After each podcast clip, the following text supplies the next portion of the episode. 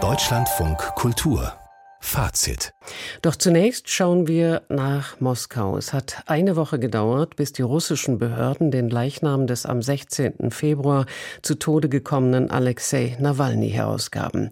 Anstatt einer heimlichen Beisetzung zuzustimmen, wie vom Kreml verlangt, forderte Nawalnys Mutter, dass Angehörige und Unterstützer die Möglichkeit haben sollten, sich von ihrem Sohn zu verabschieden. Das ist nun heute Nachmittag geschehen. Seit gestern werden rund um den Borissow-Friedhof im Südosten Moskaus Polizeipatrouillen gesichtet. Polizisten sollten Ausweise und Taschen von Passanten kontrolliert haben. Die Journalistin Gesine Dornblüt hat in den Medien verfolgt, was sich rund um den Trauergottesdienst und die anschließende Beerdigung Alexei Nawalnys zugetragen hat. Wie viele Menschen, Frau Dornblüt, haben es trotz der massiven Einschüchterung der letzten Wochen gewagt, heute zum Friedhof zu kommen? Das ist schwer zu schätzen, aber mehrere tausend werden es gewesen sein. Es gab lange Warteschlangen zunächst vor der Kirche. Dort wurden dann nur einige Dutzend Trauernde hineingelassen. Dann äh, gingen viele zu Fuß zum Friedhof und das Ganze zog sich vom frühen Morgen bis wirklich zum späten Abend. Und die Menschen haben ihre Trauer für Protest genutzt. Sie haben nicht nur Alexei Nawalnys Namen gerufen, sie haben auch ähm, Parolen skandiert die wir von den Demonstrationen früher kennen, die Alexei Nawalny organisiert hat. Russland ohne Putin, Russland wird frei sein, auch Nein zum Krieg. Schon beim Ablegen von Blumen sind hunderte Trauernde festgenommen worden. Gab es heute auch Festnahmen? Es gab Festnahmen, aber nicht in dem Umfang wie gleich nach dem Bekanntwerden von Nawalnys Tod. Da waren ja mehr als 400 Menschen festgenommen worden. Laut der Menschenrechtsorganisation OWD Info waren das heute ungefähr 120 Festnahmen in ganz Russland, nicht nur in Moskau, denn es gab Gedenkaktionen auch in vielen anderen Städten. Novosibirsk, da gab es mehr als 30 Festnahmen, in Jekaterinburg mindestens 10.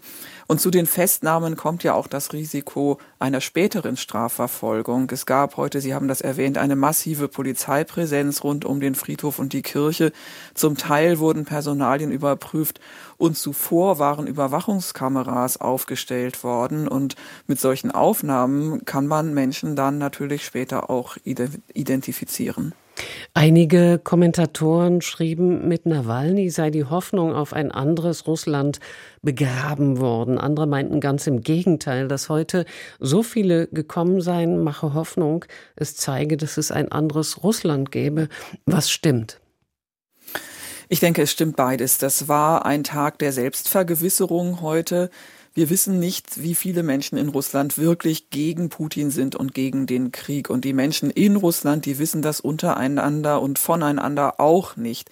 Denn es ist ja gefährlich, sich zu vernetzen, ähm, Sachen zu liken in den sozialen Netzwerken und äh, Dinge zu verbreiten die Menschen fühlen sich oft alleine, die den Mut haben, wirklich auch aktiv zu werden. Und heute war das für sie eine Gelegenheit, Gemeinschaft zu fühlen und das macht ihnen natürlich Hoffnung trotz der Trauer und es hilft auch die eigene Angst zu bezwingen. Das war ja Nawalnys Leitspruch. Er hat immer wieder gesagt, ich habe keine Angst, habt auch ihr keine Angst. Viele Menschen wurden heute von Journalistinnen und Journalisten befragt in Interviews, ähm, ob sie Angst haben. Einige haben gesagt, sie haben keine Angst, andere haben gesagt, sie haben große Angst dass sie gekommen sind und dass es Bilder gab, das ist vielleicht der letzte Triumph Nawalnys. Denn ähm, die Repressionen sind ja so stark, dass die Menschen, die gegen Putin sind und gegen den Krieg, kaum Handlungsoptionen haben, zumindest nicht ohne Gefahr zu laufen, ins Gefängnis zu kommen. Und da bleibt es eben vor allen Dingen, was möglich ist, Haltung zu bewahren, Anstand zu wahren, sich nicht von der Propaganda beeinflussen zu lassen. Aber Proteste sind eben tatsächlich in Russland heute sehr gefährlich. Und was sagt der heutige Tag dann über das putinsche Regime aus? Damit hat sich Tamara Edelmann beschäftigt. Sie ist Schriftstellerin, Übersetzerin und sie hat auf der Plattform X daran erinnert, dass in der Vergangenheit mit berühmten Russen ähnlich umgegangen wurde mit, wie mit Nawalny heute, zum Beispiel mit äh, dem Dichter Pushkin.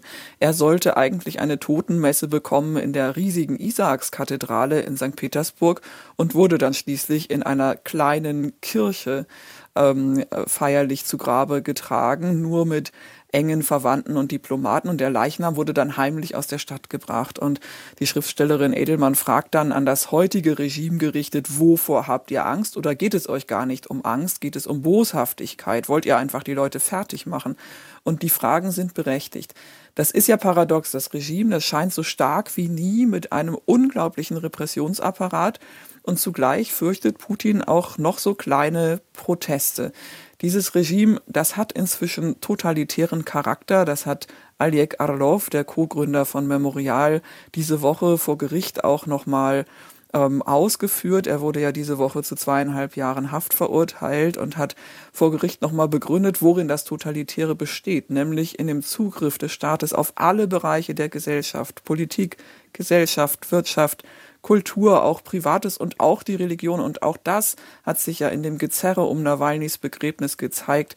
Das war letztendlich eine kleine Kirche in seinem Wohnbezirk. Es war schwierig, Leichenwagen, einen, einen Leichenwagen Sargträger zu bekommen. Dabei hat in der orthodoxen Kirche jeder, der getauft ist, das Recht auf ein orthodoxes Begräbnis.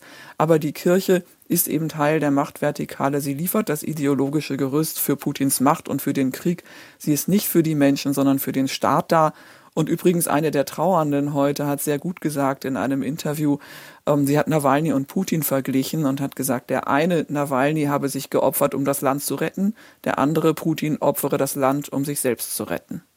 Julia Nawalny hat angekündigt, den Kampf ihres Mannes gegen Putin fortzusetzen. Welche Chancen sehen Sie für einen Regimewechsel? Ja, selbst wenn es einen Regimewechsel geben sollte, dann bleiben ja viele Probleme. Denn Putin ist bald 25 Jahre an der Macht und er hat seine Leute, Leute aus den Nachwuchsorganisationen des Kreml an Schaltstellen der Macht gebracht.